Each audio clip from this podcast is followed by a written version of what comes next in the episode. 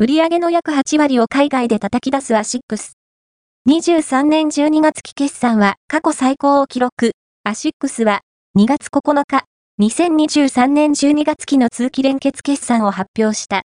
売上高は5804億6300万円、前年比17.7%増。営業利益は542億1500万円、同59.4%増。